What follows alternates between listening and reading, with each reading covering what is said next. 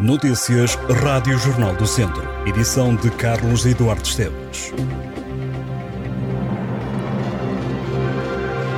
E após três anos, após as tempestades Elsa e Fabian terem provocado vários danos na Estrada Nacional 228 em Tondela, a via continua sem sofrer obras de fundo.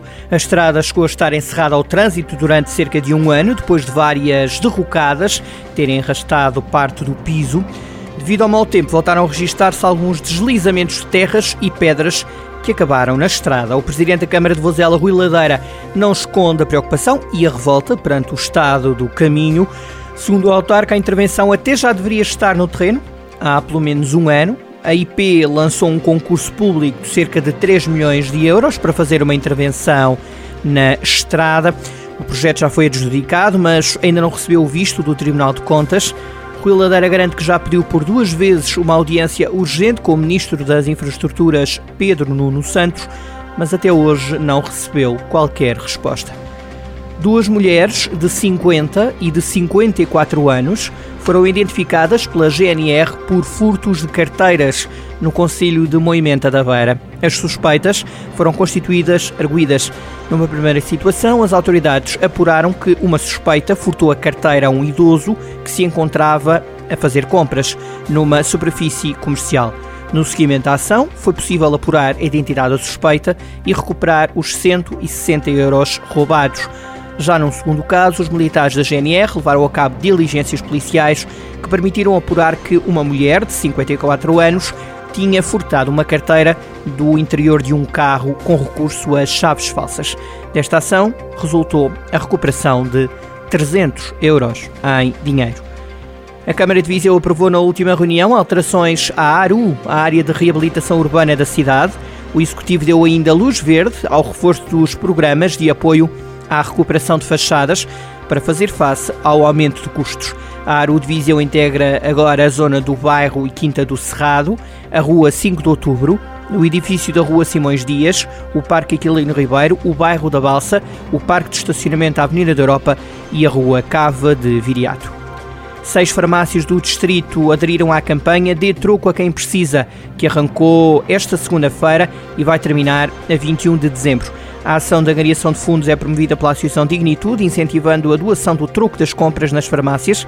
O montante angariado será aplicado na aquisição de medicamentos prescritos para famílias carenciadas abrangidas pelo programa A Bem, a rede solidária do medicamento. Na região, esta rede conta com nove entidades referenciadoras, entre elas as autarquias de Castro Daire, Mangualde, Mortágua, Nelas, Oliveira de Frades, Penedono e Viseu, a Junta de Freguesia de Viseu e a Conferência de Nossa Senhora do Viso, também em Viseu.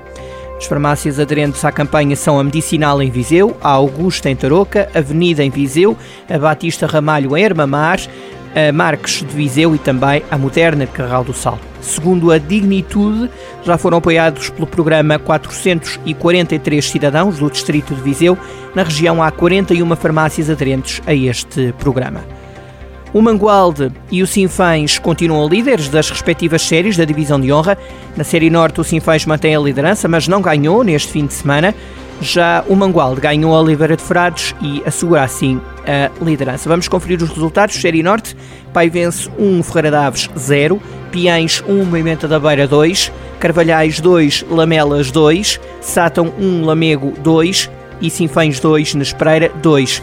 Na Série Sul, Penalvo do Castelo 3, Canas Senhorim 0, Lusitano Vilmoinhos 7, Roriz 0, Molelos 0, Nelas 0, Voselenses 4, Santa Combadense 0 e Mangualde 3, Oliveira de Frades 0. Em Moimenta da Beira, os festejos da passagem de ano vão ser retomados. A Queima do Velho vai regressar com um novo formato, volta numa versão melhorada, inclui bailes de fim de ano dos bombeiros voluntários. A iniciativa decorre na Fonte São João a partir das 11 e um quarto da noite. O programa inclui ainda atuações da banda Inseparáveis e de DJs. O evento terá ainda cariz solidário. A angariação de fundos reverterá a favor dos bombeiros voluntários de Moimenta da Beira, que irão investir o dinheiro angariado na compra de ambulâncias para o transporte de doentes e no trabalho de emergência. Estas e outras notícias em jornaldocentro.pt